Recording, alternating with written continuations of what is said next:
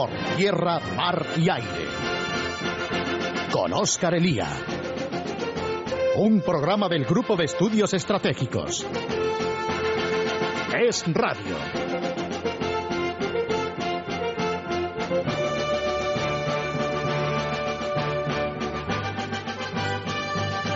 Saludos amigos oyentes, domingo 15 de mayo de 2011. Se cumple esta semana el aniversario de aquella fecha histórica en la que nuestros socios europeos agarraron a Rodríguez Zapatero por la solapa y le obligaron a aplicar las medidas necesarias, probablemente, y según lo hemos visto ahora, insuficientes, para que el descarrilamiento económico de España no arrastrase con él al resto de la zona euro. Desde entonces han pasado muchas cosas y hoy hablaremos de todo esto en la segunda parte del programa con dos personas, una de las cuales es muy especial para el GES y muy especial para esta persona que les habla, pero antes, como es costumbre en este programa, abarcamos, tratamos de abarcar temas distintos y zonas diversas, nos tenemos que ir a otra zona del mundo que, como ustedes saben, eh, haya, ha ocupado los titulares de, de la prensa durante las últimas semanas, en, en una serie de polémicas, en una serie de noticias cruzadas, de las que, como siempre que ocurre eh, algo en algún país distinto al nuestro, a veces incluso ocurre también con el nuestro, se habla mucho pero se entiende poco. Y me estoy refiriendo a dos países hermanos al otro lado del Atlántico, que son Perú y Ecuador. Ustedes ya han leído, han oído mucho sobre estos países, pero probablemente hayan entendido menos de lo que de lo que les gustaría. Y para ello, para que nos explique qué está pasando en estos países, tenemos a nuestro experto en la materia, al que ustedes conocen bien, porque además eh, es colaborador habitual de Libertad Digital y tiene un blog que yo les recomiendo en Periodista Digital. Y es Pedro Fernández Barbadillo. Pedro, lo primero, buenas tardes y bienvenido al programa del GES. Muchas gracias por tus palabras. Eh, Pedro, la primera cuestión eh, afecta en general a todo lo que ocurre en el exterior, pero también aquí la sensación que tengo yo cuando leo los titulares en los periódicos, incluso columnas de opinión, y no digamos ya si uno observa las tertulias radio-televisivas, es de una, eh, un enorme desconocimiento sobre lo que ocurre eh, en los dos casos. Pues sí, sí, vamos, yo creo que es general. una amiga norteamericana me decía que, hablando de otro asunto, de la ejecución de Osama Bin Laden, que ella le asombraba la superficialidad de los tertulianos y los comentaristas españoles sobre este asunto. Aquí estamos discutiendo si a Osama se le disparó delante de su mujer o de un niño, si iba armado o desarmado o, estaba leyendo el periódico, mientras que en Estados Unidos estaban discutiendo y analizando la repercusión de, de, la ejecución en la posible reelección de Obama. Y lo mismo pasa con, con Perú y con Ecuador. Perú, por ejemplo, pues, eh, aunque tiene elecciones presidenciales para el, el 15 de junio, pues ha desaparecido prácticamente de, la prensa española. Bueno, eh, en Perú eh, recordamos todos la famosa primera vuelta de las elecciones. Eh, ¿Qué ha ocurrido a grosso modo para nuestros oyentes desde, desde, ese momento? Pues en la primera vuelta eh, quedaron clasificados para la segunda pues Ollanta Humala, y, que, es el representante de un movimiento que se llama a sí mismo etnocacerista y que recibe el apoyo de Hugo Chávez, y la hija del dictador Alberto Fujimori, Keiko Fujimori. Fueron eliminados los candidatos liberales, incluyendo el expresidente Alejandro Toledo tanto este como Pedro Pablo Kuczynski y Luis Castañeda. Entonces ahora la segunda vuelta se, se dirime entre Keiko Fujimori y Ollanta Humala y aunque en, al principio había una diferencia a favor de Humala de ocho puntos, pues según las últimas encuestas, Keiko Fujimori no solo le ha alcanzado, sino que le está superando. Eh, en relación con esta, con esta última candidata, porque todo el mundo recuerda, recuerda a su padre, todo el mundo recuerda a los gobiernos de, de su padre. Eh, ¿qué, tipo de, ¿Qué tipo de votante potencial o qué tipo de, de base, por así decirlo, tiene, tiene Keiko Fujimori? Pues tanto Keiko como Yanta, es muy curioso, ganaron en, todo el país, salvo en Lima, Callao, en la, en, la capital y, toda la conurbación, que son unos 9 millones de habitantes, o sea, casi el tercio, un tercio de la población de Perú, que es de 28 millones de habitantes. Es decir, les ha, les ha votado a los dos gente pobre, gente que vive pues en el desierto, en la selva, en los Andes, y que no se ha beneficiado tanto del crecimiento económico del país de estos últimos 10, 12 años como la gente que vive en, en las grandes ciudades y en, sobre todo en Lima. Entonces, eh, ah, ¿sí dime? No, no, sí, pues continúo. Sí, entonces la, la lucha para conseguir la presidencia está en ver qué, eh, quién, quién se convierte en vencedor en, en Lima. Ya te digo que últimamente en las últimas elecciones, en primera, eh, se, en los últimos mandatos han sido presidentes aquellos que en primera vuelta no ganaron en Lima, pero sí lo hicieron en la segunda. Es decir, el candidato preferido por los limeños es el candidato rechazado por el, por el resto del país, pero sin los votos limeños no puedes ganar la presidencia. Bueno, eh, las sensaciones de, entonces, entre comillas, de, de parálisis, diría yo, ¿no? Es decir, eh, ninguno de los dos puede eh, vencer con, por así decirlo, sus votos naturales, sino que necesita eh, arañarlos de, el supuesto feudo natural de su rival. Efectivamente. En, en, Lima ganó Pedro Pablo Kuczynski con un programa pues liberal que no se parecía se parecía mucho al de Alejandro Toledo y al de Luis Castañeda que fue alcalde de Lima pero por lo que eh, eh, están dando a entender las encuestas, los limeños se están volcando hacia Keiko Fujimori. A fin de cuentas, les ofrece más seguridades que, que Ollanta Humala, que entre otras lindezas, pues ha tenido que salir a desmentir que esté pensando nacionalizar los fondos de pensiones privados. Eh, en buena medida eh, se suele comentar también que eh, en, estas elecciones los peruanos eligen entre lo malo y lo peor. Yo no sé si estás de acuerdo tú con este con este análisis. yo creo que, ninguno de los dos candidatos es que nos gustaría tener a nosotros como presidentes si fuésemos peruanos. Pero, eh, como dices, está lo malo y lo peor, es decir, hay grados yo creo que Keiko Fujimori es mucha, mucho menos mala que Ollanta Humala. O sea, el, el, hermano de, de Humala, eh, Antauro, eh, participó en 2005, participó y dirigió el asalto a una comisaría para tratar de derrocar a Alejandro Toledo, en el que murieron cuatro policías. Eso es, y este señor, este Ollanta, en ningún momento ha condenado o rechazado la actitud de su hermano. Ollanta, eh, ¿qué relación podemos establecer con el chavismo si es que podemos establecerla? Pues sí, pues sí, se, se puede establecer y de hecho es que existe. Y Hugo Chávez, que alguien le podía enseñar a estar calladito y tal vez así, así sus aliados obtuviesen victorias, pues en cuanto se supieron los resultados de las de la primera vuelta, felicitó a, a Humala entonces, eh, Humala lleva eh, varios años intentando distanciarse de, Hugo Chávez.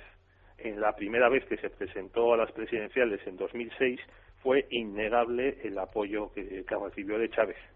Ahora tiene como asesores electorales principales a, gente enviada por, por Lula da Silva y el Partido de los Trabajadores.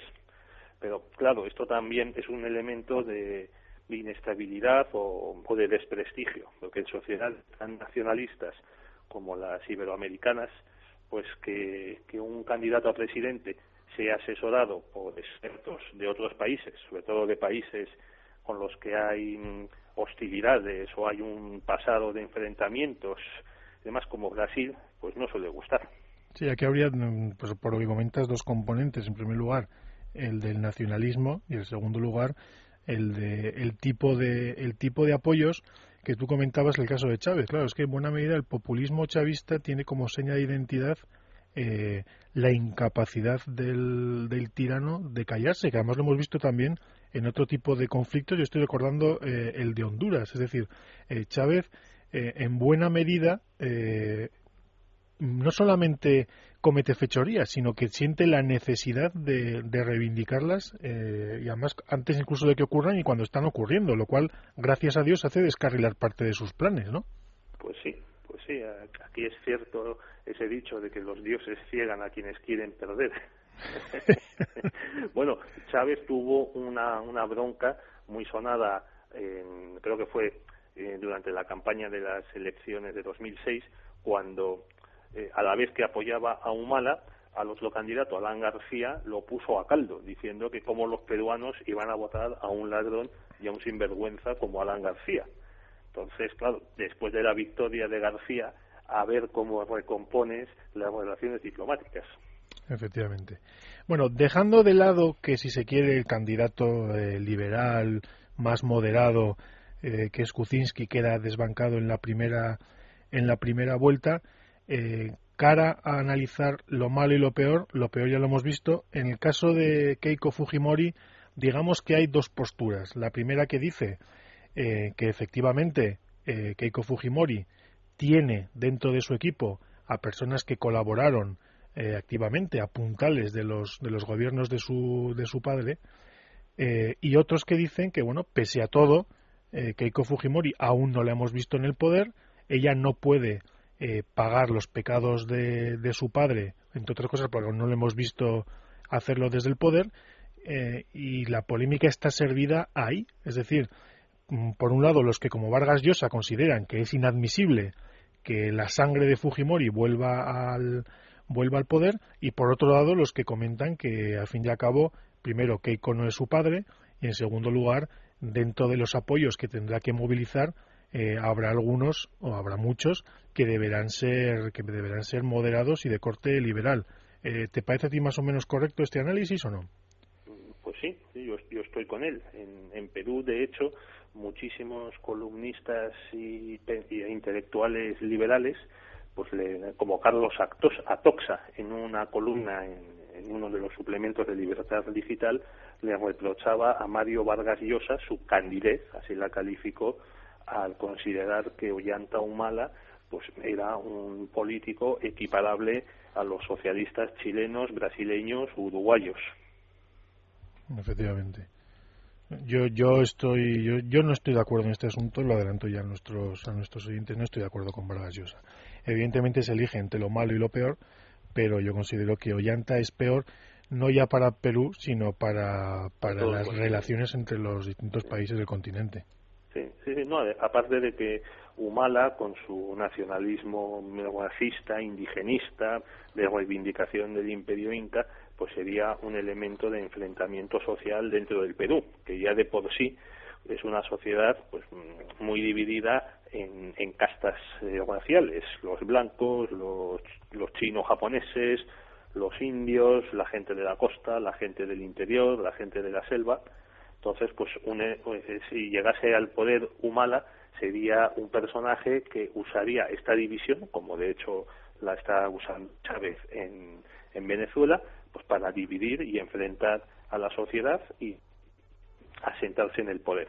Además, el programa de Keiko Fujimori, pues mm, como los programas de Kuczynski y Toledo, pues parte del mantenimiento de, de los principios básicos de las leyes y de las, políticas económicas que se han aplicado en estos últimos 12 años y que empezó a aplicar su padre, Alberto, en, en Perú, de apertura económica, de seguridad para las inversiones nacionales e internacionales y, y, de, y de protección de la propiedad.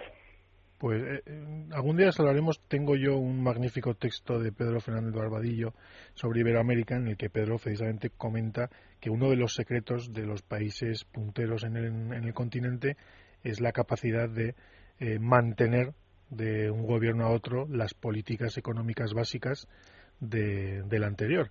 Y eso explica que determinados países, entre otros, entre otros Perú, hayan, hayan progresado económicamente enormemente en los últimos en los últimos tiempos. Pero bueno, hablaremos también de este tema.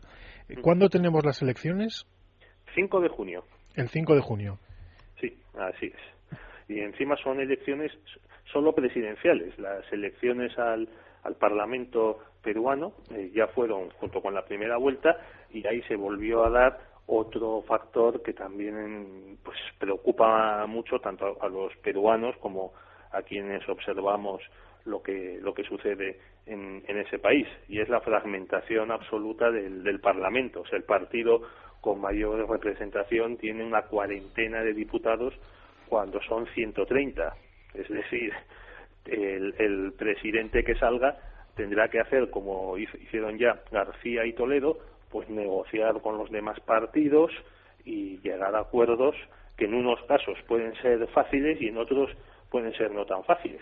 Pues lo Ante todo, hay que entender que lo que está pasando en Perú es una crisis de, modelo político, una crisis de los partidos. O sea, por ejemplo, el, el partido del presidente saliente, Adán García, el APRA, ha pasado de ser el partido con mayor número de escaños en la anterior legislatura a quedarse solo con cuatro y encima a no presentar candidato presidencial. Claro. Pues eh, veremos lo que ocurre porque nos queda menos de menos de un mes y, nosotros nosotros lo contaremos y Pedro nos lo analizará. Pero por seguir con las urnas nos vamos al segundo país que les comentaba, que es Ecuador. Eh, bueno, cuando ustedes nos escuchen eh, el domingo, cuando hoy nos escuchen ustedes, eh, probablemente tengamos ya una, una, una, solución al enigma de qué está pasando con los con los votos sobre la consulta. Consulta que exactamente, Pedro, porque se ha hablado mucho de aspectos de detalle de las corridas de toros, pero ¿cuáles son los aspectos fundamentales que ha puesto Rafael Correa sobre la mesa? Pues sí, has mencionado que aquí nos hemos centrado en ver qué pasa con los toros y que ahora no se quiere que se mate al toro. Es una muestra de, la calidad de los análisis de política exterior que se hacen en España. lo, verdaderamente importante de las diez propuestas que había llevado al referéndum el presidente es, eh, son dos puntos que afectan, por un lado, a la judicatura y por otro a los medios de comunicación y que le darían al, al presidente Correa la capacidad de limitar por un lado el poder de la prensa como poder independiente y por otro lado la composición de, la judicatura. Es más o menos lo mismo que está haciendo su modelo Hugo Chávez en, Venezuela. Efectivamente. triturar a aquellos eh, funcionarios, por un lado, o, o elementos de la sociedad civil que puedan oponérsele. Eh, yo repito en que parece que el escrutinio anda bastante, bastante ajustado, pero yo te quiero pedir eh, los dos escenarios. Es decir, en primer lugar, ¿qué ocurriría si, si Rafael Correa fracasa en el intento de, en este intento autoritario eh, sobre Ecuador? Y en segundo lugar, ¿qué puede, qué puede ocurrir o qué podemos esperar si, si Rafael Correa mm, pierde? Respecto a lo primero, ¿qué, ¿qué perspectivas verías tú si Rafael Correa pierde? yo creo que pasaría lo que ya hemos visto que, pasa en Venezuela. cuando Chávez intentó enmendar su constitución maravillosa que limitaba la reelección del presidente a dos mandatos y, e introducir la reelección ilimitada, pues en el primer referéndum en 2007 perdió, con sorpresa de todo el mundo. Entonces, inmediatamente puso en marcha la maquinaria de su partido y del Estado para convocar un segundo referéndum y ahí ganarlo. Más o menos, yo creo que pasaría lo mismo. O sea, eh, Rafael Correa pues ha dado muestras de que sigue con bastante más inteligencia que Evo Morales y que Daniel Ortega pues las directrices o los precedentes que va estableciendo Chávez. Pues eh, sí, realmente el escenario en este sentido yo creo que es bastante ajustado a lo que nos podemos temer y a lo que está ocurriendo pues en Venezuela. Eh, ¿Qué ocurriría eh, si Rafael Correa pierde? Bueno, si gana, ¿no? Bueno, perdón, si gana. Yo si, si pierde, si gana. Si, si gana, estos, estos dos puntos, los puntos más discutidos de las consultas, pues le permitirían a, a Correa eh, destituir a jueces que él considerase pues corruptos, vendidos o, comprados por las mafias eh, de la delincuencia o por, o por la oligarquía, porque él, en sus ataques ataca a todo el mundo, a las mafias de la delincuencia, a los partidos de la oposición, a la banca, a la oligarquía y al que se mueve. Sí, bueno, realmente te he hecho la pregunta, pero efectivamente estamos hablando de nuevo del modelo chavista. Pues sí, efectivamente. No, no, este, como Hugo Chávez, se destaca por el ingenio con que insulta a la oposición, sean políticos, sean periodistas, sean funcionarios. Y en el otro asunto, en el asunto de los medios de comunicación, pues limitaría mucho su independencia, establecería una especie de consejo consultivo de CAC, de CAC español en, Ecuador, que permitiría pues un proceso eh, sui generis contra aquellos medios y aquellos periodistas que, que difundiesen informaciones consideradas difamatorias y similares y desde luego que impide también inversiones en, las empresas propietarias de estos medios, con, los, con lo que les va asfixiando el, muelle, el, músculo financiero. Sí, que músculo financiero que en buena medida trata de aliviarlo Hugo Chávez desde Venezuela. Eh, yo no sé, y ya no, nos quedan menos de, menos de cinco minutos, pero yo te quiero preguntar sobre otra de las cuestiones ya más generales, pero que tiene que ver tanto con, con Ollanta Humala como sobre todo con Rafael Correa y con el resto del eje bolivariano, que es el papel de Venezuela que como exportador de la, de la revolución bolivariana. Eh, algunos autores hablan de que Venezuela es un gigante con pies de barro, que el día menos pensado puede puede explosionar y otros autores eh, hablan de que bueno de que eh, sigue siendo un peligro y lo seguirá siendo en los próximos años. Yo por lo que te he oído alguna vez eh, te encuentras más entre los primeros que entre los segundos. Hombre yo creo que, Venezuela puede seguir exportando su, su evolución sobre todo sus consignas. O sea Hugo Chávez pues es un fabricante de consignas como lo era Fidel Castro Ahora bien, no pueden exportar ya, porque los tiempos no lo permiten, guerrilleros, pueden exportar agitadores y similares. Todo depende de cómo funcione, cómo evolucione el precio del petróleo, que es la única riqueza que tiene Venezuela, y el aprovechamiento que se haga. Por otro lado, es cierto que ya llevamos en, Venezuela, pues estamos camino de 12 años de gobierno chavista, y, todos, todos los motivos que alegó Chávez para su revolución bolivariana, pues luchar contra la delincuencia, contra la corrupción, contra la pobreza, se han agravado. Ahora bien, eso todavía no está teniendo, ese malestar todavía no se está mostrando de una manera mm, visible en las múltiples elecciones que se están haciendo. O sea, el Parlamento venezolano ahora pues ha dejado de tener una mayoría eh, casi unánime a favor de Chávez a tener mayoría absoluta, los chavistas. Efectivamente. ¿Hay diferencias? Pues sí, pero Hugo Chávez puede seguir gobernando como quiera. Sí, así es. Pues tenemos que dejarlo aquí, Pedro. Yo, de nuevo, por cierto, les, les recomiendo un artículo que Pedro publicó esta semana, ha publicado esta semana en Libertad Digital, en el suplemento de exteriores que dirige nuestro amigo Mario Noya, sobre Juan Pablo II y la guerra que, evitó entre Argentina y Chile. Yo les recomiendo que se lo lean, porque además Pedro es muy minucioso en este asunto y da muchos detalles y muchas y muchas claves que generalmente han pasado desapercibidas.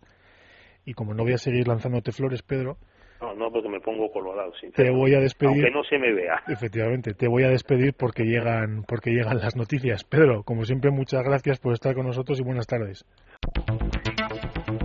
tierra, mar y aire. Con Oscar Elía. Seguimos amigos, seguimos y lo hacemos eh, con el tema que les comentaba al principio, al principio del programa. Eh, esta semana se cumple el año de lo que uno de nuestros invitados, que les voy a presentar a, a continuación, define como la conversión de Zapatero. Eh, el momento en el que nuestros socios europeos cogen a, Rodríguez Zapatero de la solapa y le obligan a hacer unas, unas reformas que él no quiere hacer, que él hace a regañadientes y que veremos por dónde acaba la cosa. Y encima, eh, a, ese, a ese día trágico se acompaña la humillante llamada de Barack Obama desde la Casa Blanca, que evita, que ha estado evitando durante mucho tiempo a Rodríguez Zapatero, y ese día, eh, alarmado por el fenomenal agujero económico que puede provocar España en, Europa y al final en la economía occidental, eh, coge el teléfono y llama a nuestro despreocupado, discutido y discutible presidente para eh, forzarle aún más a hacer lo que nuestros aliados le comentan. Y para hablar de esto, para hablar de la crisis del euro, para hablar de la situación comatosa de nuestra economía dentro de la delicada situación de la economía europea, tengo por un lado a Juan Francisco Carmona, a quien ustedes conocen bien. Juan Francisco, lo primero, buenas tardes. Buenas tardes a todos. Y en segundo lugar a Carlos Bustelo, exministro de esta querida España nuestra, eh, que ha ocupado cargos en numerosas administraciones, ha sido ministro de Industria y Energía y al que yo tengo el gran honor de dar la bienvenida al programa del GES. Carlos, lo primero. Muchas gracias, Oscar. Buenas tardes a todos. Bueno, ha hecho falta que Carlos se libere de su cargo de presidente del Tribunal de Defensa de la Competencia de la Comunidad de Madrid para que podamos eh, agarrarlo aún más fuerte en el grupo de estudios estratégicos. Pero vamos a ver, Juan Francisco alguna vez lo ha explicado esto con bastante, con bastante claridad y yo voy a ir de lo general a lo particular, como buen, como buen clásico y escolástico. Eh, en buena medida la crisis económica que afecta a Europa está, está motivada por el exceso de gasto público, por el exceso de intervencionismo del Estado en las economías, eh, que en un momento determinado, más o menos 2008, da lugar a la crisis financiera, que al final esconde una crisis económica. Y a partir de ese punto, los distintos países, por supuesto España, que porque mientras tanto ha estado negando lo que era ya innegable, pretenden solucionar el problema tirando de más gasto hasta que nos hemos encontrado con un momento en el que ya no damos para más, en el que ya nuestras economías y nuestras arcas públicas están exhaustas y por tanto hay que empezar a tomar medidas drásticas. Esto explicado por mí, que soy un filósofo desastroso en temas económicos, Juan Francisco lo suele explicar bastante mejor. Juan Francisco, ¿estoy equivocado o, van por ahí los tiros? Estás equivocado, lo, has dicho tú muy bien. pues sí, en, el, en el 2008 lo que ocurre es que hay una serie, bueno, es una crisis del, del mundo occidental, ¿no? Eh, a partir del, del, año 2008 hay una serie de, de bancos de negocios americanos que, que, están en una situación de quiebra y entonces los, los Estados Unidos estiman que no es aplicable, digamos, el régimen general porque es demasiado grande el riesgo y comienzan a tratar de eh, recapitalizar estos bancos mediante dinero público. A partir de ese momento, los bancos dejan de poder dedicarse a su actividad de, prestamistas y eh, el Estado se ve obligado no solamente a gastar dinero público para recapitalizarlo, sino también para revitalizar la economía.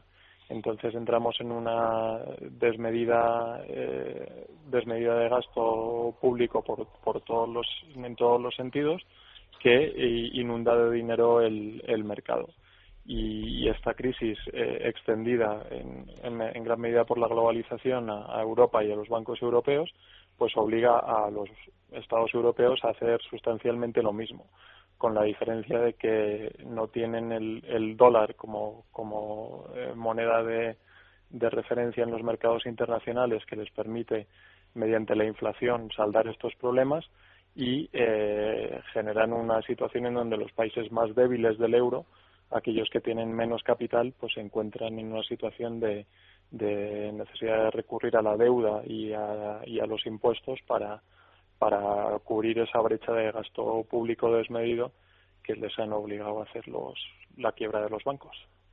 Claro, es que aquí, Carlos, eh, no sé qué te parece, pero ha comentado Juan Francisco el asunto de los países mediterráneos. La hemorragia eh, de gasto público, de irresponsabilidad en, los gobiernos durante los últimos, no durante los últimos años, sino casi progresivamente desde la segunda mitad del siglo pasado, en el que eh, bueno, determinadas ideas socialdemócratas se instalan en los estados, parasitan incluso eh, a partidos liberales y conservadores, bueno, hasta llegar a un punto que es el que hemos visto en los países mediterráneos que comenta Juan Francisco, que lo, que lo hemos visto en Portugal, que lo, hemos, que lo estamos viendo en, Grecia y que lo vemos también en España. Eh, esto es fruto de una mentalidad eh, absolutamente irresponsable. Sí, yo creo que Juan Francisco, una vez más, lo, ha resumido perfectamente. Yo creo que, que y, y también está muy bien el comentario que haces tú, es decir, yo creo que estos gobiernos populistas, de la segunda mitad del siglo XX han conseguido un mix eh, diabólico, por su maldad y sus efectos negativos, de ser muy intervencionistas en el plano microeconómico y ser una especie de neokeynesianos eh, a lo loco con un gasto público eh, disparado. Mm, realmente cuando la crisis se produce, como ha contado muy bien Juan Francisco, prácticamente todos los países europeos están ya con unos déficits europeos eh, públicos mm, que han tenido que, romper la obligación del, de, sus propios acuerdos de, regulación de los, de los déficits públicos. Y, cuando se les viene encima la, crisis que ha explicado Juan Francisco, pues están en una situación muy débil. Y sobre todo están muy débil, débiles los llamados países periféricos del, sur de Europa, que han sido quizá los que más han exagerado ese mix de regulación, intervención a nivel micro y, de gasto público desbocado a nivel eh, macro y que se encuentran en una situación lamentable. Y así nos encontramos con que hoy que cumplimos alegremente el aniversario de la conversión de, Zapatero a las realidades económicas, pues nos damos cuenta que el rescate de Grecia y el inminente rescate de Portugal pues no sirven para nada bueno, sí, para ganar tiempo y que los problemas crezcan y se agraven. Y hoy podemos decir que, refiriéndonos a España, que en España no estamos mejor que hace un año. Por ejemplo, el diferencial con el bono alemán hoy es casi el doble de lo que era el cuando Zapatero cayó del, del caballo socialdemócrata y, y, el crecimiento económico tan necesario para empezar a solucionar nuestros problemas, pues yo la recuperación económica yo la veo tan lejos como la veía hace un año. Eh, Juan Francisco, ha comentado Carlos que efectivamente, eh, claro, parte de la irresponsabilidad europea de no querer ver los problemas y mirarlos de frente y afrontarlos se muestra en la creencia de que los rescates de los países, no ya los de los bancos, que eso ya han quedado en la prehistoria, pero que los de los países eh, solucionan el problema y, y, no lo y no lo empeoran, que es lo que, es lo que ocurre y es lo que estamos entreviendo. Sí, claro, porque en, el fondo todo el origen de la crisis se basa, si recordamos, en, en una serie de hipotecas americanas en donde al fin y al cabo lo que los bancos hacían era prestar esto es, bueno, es muy complicado, pero es por, por razones más políticas que, y, públicas de lo que parece. Los bancos prestaban dinero eh, a gente que estimaban que no lo podía devolver. Entonces, este mismo modelo que fracasa en el ámbito de lo privado, ahora, como hemos visto que ha fracasado y nos ha llevado a una crisis que se llama o se dice sistémica, nos dedicamos a repetirlo en el ámbito de los estados. Entonces, estimamos que eh, una serie de países, aquellos que han hecho más los deberes de, de Maastricht, como ha comentado antes Carlos, están en condiciones de prestarles a los demás, a aquellos que no van a poder devolver esa deuda, una serie de, de o, de comprar sus bonos y por tanto prestarles dinero público en la esperanza de que eh, en el periodo de tiempo en el que les van así dando un poco de cuerda eh, regeneren crecimiento económico como esto es, es meramente artificial y, no apunta a las claves del problema, que es que, la economía es una cosa que existe en la realidad y que implica la posibilidad de ahorrar para poder invertir y para poder generar empleo y una situación en donde hay haya un crecimiento real de la economía, es decir, donde se produzcan bienes y servicios que la gente demande, en lugar de hacer esto, que es más difícil y que requiere trabajar y esfuerzo, etcétera, pues lo que se hace es de una manera artificial, inyectando un dinero que algunos tienen y otros no, pretender que estos que no tienen estos países que tienen una situación más grave y que no tienen una base para crecer que por el mero hecho de, de, darles dinero vayan a hacerlo. Es como hacer llover en el desierto. Si no eh, estableces unas bases en las cuales ese agua pueda eh, eh, o sea pueda llegar a una semilla y hacer que ésta siembre algo que sea de provecho en el futuro pues eh, no tiene sentido, ¿no? Y, y, el fracaso, porque es un año de, de, la conversión de Zapatero, como dice Carlos, pero es un año también del rescate de Grecia y la constatación de que esto ha fallado. Entonces, que cualquiera de nosotros constate que este sistema ha fracasado es puede ser interesante desde un punto de vista intelectual, pero es irrelevante. Pero lo que, en cambio, sí es relevante es que los acreedores, aquellos que han prestado ese dinero, no solo determinados países como Alemania, los países del norte de Europa, sino muchos de sus bancos constatan que eso ha fracasado y entonces e, en esa situación estamos ahora.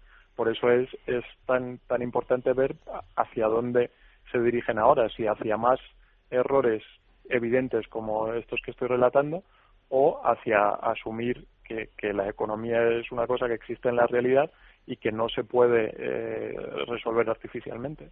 Sí. Es que yo, yo creo que, que el caso de Grecia es casi un case study de, de una universidad americana de cómo no hacer las cosas, ¿no?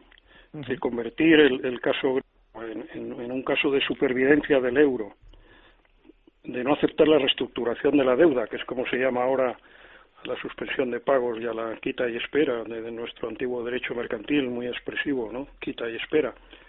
E incluso detalles ridículos como el no dejar actuar el Fondo Monetario Internacional para que su director gerente, Strauss-Kahn, no se apuntase el tanto, que tanto, ¿no? Que se iba a apuntar cuando iba a ser un fracaso seguro. Una tontería de Sarkozy, porque Strauss-Kahn va a ser su posible candidato, el posible candidato a la socialista adversario de Sarkozy a la presidencia de Francia. Pero lo malo es que estamos descubriendo que, exagerando un poco, los líderes europeos son casi tan malos como en España. No quieren más que, que, ganar tiempo hasta las próximas elecciones, la señora Merkel, el señor Sarkozy, y luego también dar tiempo a sus grandes bancos comerciales, sobre todo alemanes y franceses, para que se quiten de encima la deuda soberana de los países periféricos, que solamente se la quitan pasándosela al Banco Central Europeo, que si se hace cargo de, todo eso habrá que recapitalizar para evitar su quiebra, ¿no? Pero vamos, si queréis hablamos más de España, porque a mí lo que me parece es que el año transcurrido desde la conversión de Zapatero eh, se ha perdido de una forma eh, disparatada, ¿no? Se ha dilapidado es decir, el, el problema de la, del saneamiento de nuestro sistema financiero, que lo que no han hecho más es que aplazarlo y lo que han conseguido es agravar el problema de las cajas de ahorro, que hoy sobrevivirán muy pocas y con un elevadísimo coste para el contribuyente, ¿no? Y sobre todo lo que ha hecho el gobierno es gastar este año transcurrido desde mm, que Zapatero descubrió la economía en un intento inútil de engañarnos a todos, ¿no? a Bruselas, a Berlín, a París, a los electores españoles y a los inversores y, y acreedores, ¿no? Y sin ningún resultado, porque vuelvo a insistir que yo creo, no sé si me acuerdo bien, pero creo que hoy nuestro diferencial está por encima de los 200 puntos básicos, de dos puntos porcentuales, y cuando el susto de las llamadas a las que se refería antes Oscar, pues me parece que andaba por debajo de los 100 puntos, ¿no? Estaba por 80 o 90. Exacto. Los problemas siguen igual, el paro sigue creciendo, la recuperación parece hoy más lejana que hace unos meses, tal vez frenada por la inflación y el precio de la gasolina y los impuestos más elevados. Y ahí estamos, ¿no? Y con el añadido, Carlos, perdón, de, de que además estamos viviendo todavía ahora, incluso ahora, eh, por encima de nuestras posibilidades, porque la mitad de, lo, de nuestra financiación pública no procede ya de los impuestos, sino de deuda que ni siquiera compramos los españoles, sino que compran inversores extranjeros. Bueno, entre otros, eh, China. Es que, claro, al final eh, te pones en manos de quien te pones en manos. Y que al final resulta que la deuda. En verdad es verdad que no es solamente la española, ¿no? Pero que sean China y los y los y los países y determinados países árabes los que te compren la deuda pues no deja de ser problemático. Una de las cuestiones eh, y ahora, ahora, vamos al tema que ha comentado Carlos que efectivamente al final es el que nos interesa es decir hasta qué punto hemos perdido un año pero es la pregunta eh, por hasta qué punto podemos considerar que España está intervenida o no. Porque gracias a Dios y gracias a Europa eh, han tenido que ser los alemanes los que en un momento determinado nos cogiesen de la solapa y nos obligasen a ir en una, en una dirección. Esto a Zapatero le molesta mucho que se lo, que se lo recordemos el hecho de que eh, vivimos una eh, intervención de facto, por lo menos de facto. Eh, pero yo no sé hasta qué punto la intervención de facto es tan efectiva, Juan Francisco, y hasta qué punto funcionará. Eh, que, que, hay intervenciones es evidente, ¿no? Porque si no, no se hubiera producido lo que Carlos llama la, la conversión de Zapatero.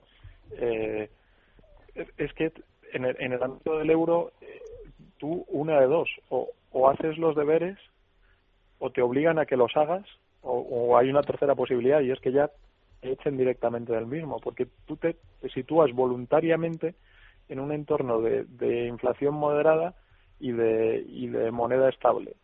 Es decir, que renuncias, y eso está bien, en, pura ortodoxia económica, a utilizar la moneda como mecanismo para, para revitalizar la economía. Entonces eso te obliga a actuar sobre la economía real, a actuar sobre tu estado de bienestar, a actuar sobre tu el gasto público y la, el porcentaje de intervención del gasto público en la economía y, te obligas a crecer, digamos, a través del, del, sector privado.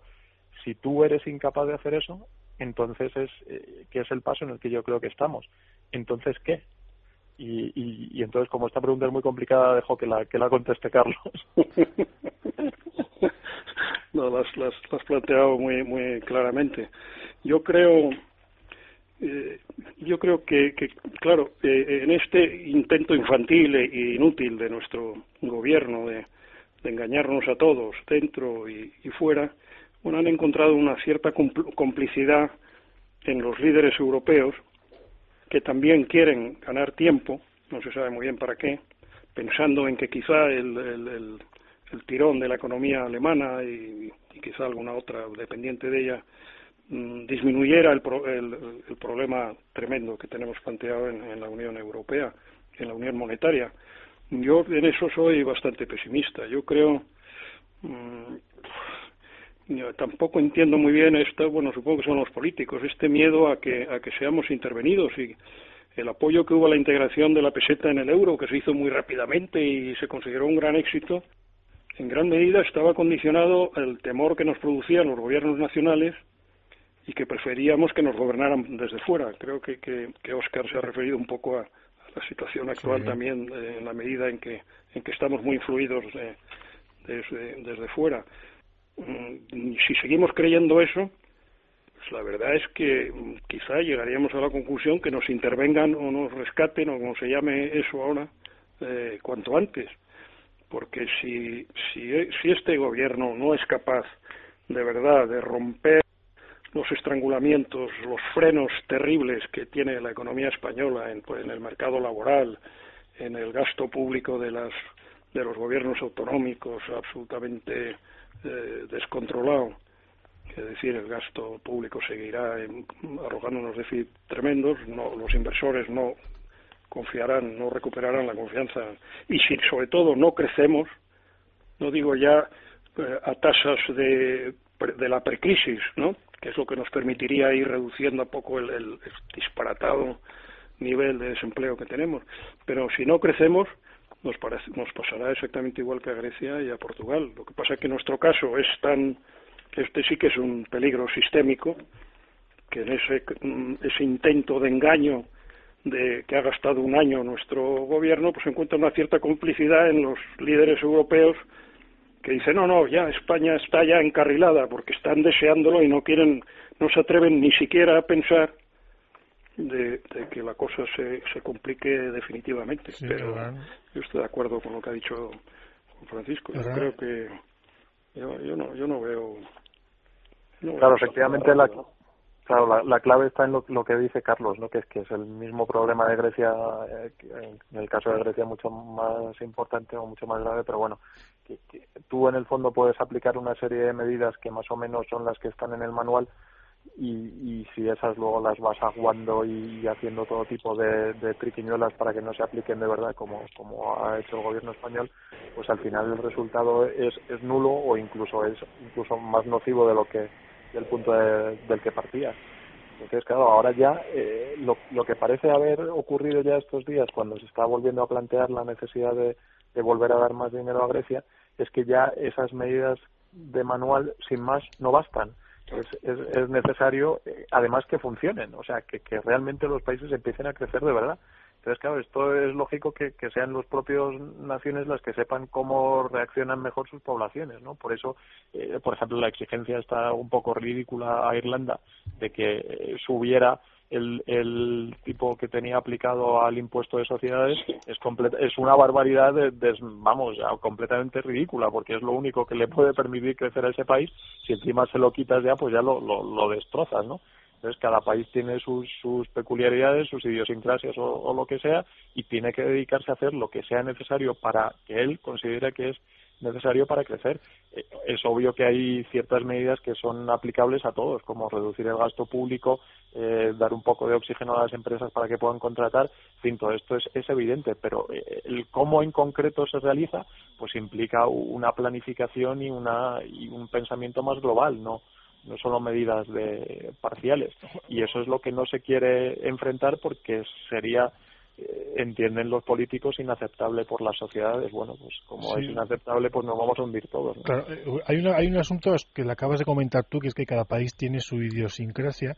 Nosotros además de nuestra de la idiosincrasia tenemos eh, una enorme cruz o dos enormes cruces con las que cargamos que también lo hablaba antes Carlos cuando hablaba de crisis sistémica. En el caso español, eh, los dos grandes problemas que nos lastran de manera estructural, Carlos, que tú que conoces mejor el tema, son dos, el lastre autonómico y el lastre sindical. Sí, sí, no, no hay la menor duda. Hombre, todos estamos pensando en que después de las elecciones del 22 de mayo, que ahora todo está mm, a nivel autonómico, local, municipal, etcétera, está mm, oculto y parado, pues nos podremos llevar sorpresas eh, pues mayores que las que se ha llevado el gobierno catalán cuando ha visto la, la caja y, las cuentas del, gobierno tripartito catalán.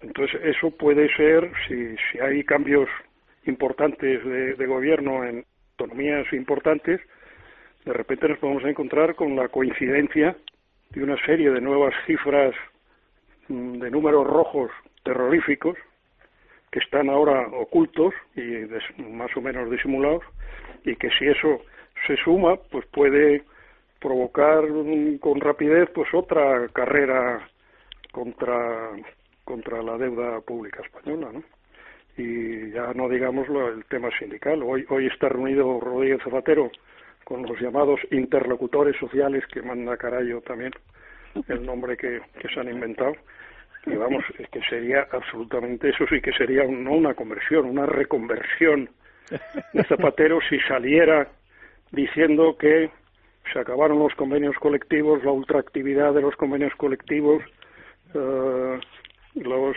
convenios colectivos sectoriales provinciales y demás que, que introducimos la libertad de movimiento eh, laboral y es decir que liberamos el mercado laboral y que se acabó estos sindicatos que no tienen he visto que la última cifra es el 6% de, de afiliación de la de la población laboral y que tienen una fuerza enorme concedida por una colección interminable de leyes, decretos leyes, sentencias del Tribunal Constitucional, que eso para cualquiera de los que hayamos, yo que he pasado por la empresa privada, es un mundo de, de, horrores.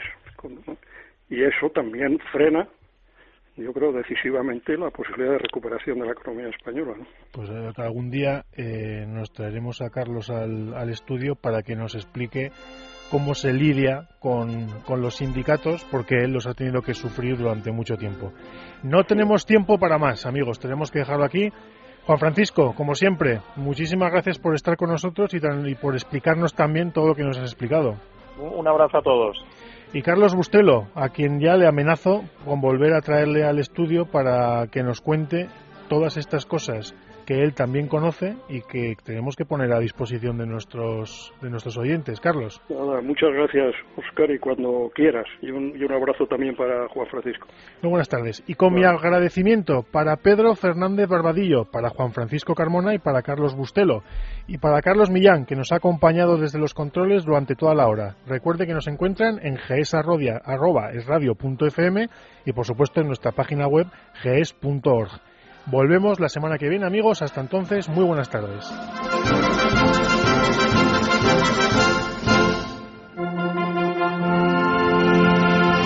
Por tierra, mar y aire. Con Oscar Elía.